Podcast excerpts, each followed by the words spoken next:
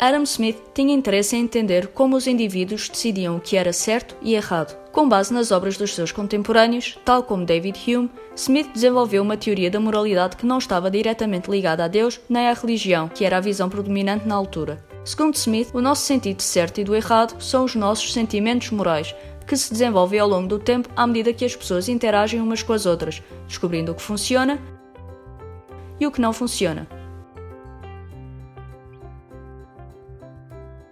O que é aprovado e o que não é.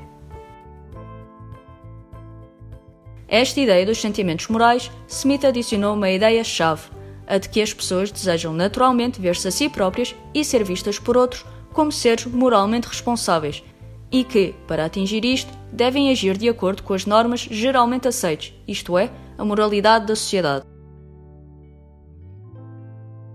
Smith articulou também uma função interna, semelhante ao que hoje em dia chamamos consciência.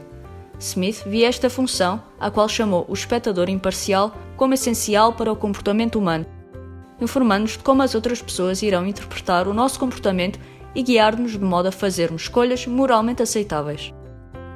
Imaginemos um exemplo moderno para entender o conceito de moralidade de Smith. Com a invenção dos telemóveis, considerou-se aceitável durante anos falar ao telemóvel no carro. Contudo, à medida que os telemóveis se tornaram mais populares, tornou-se evidente que falar ao telemóvel enquanto se conduz punha tanto o condutor como as outras pessoas em perigo, incluindo os peões. As ideias das pessoas começaram a mudar.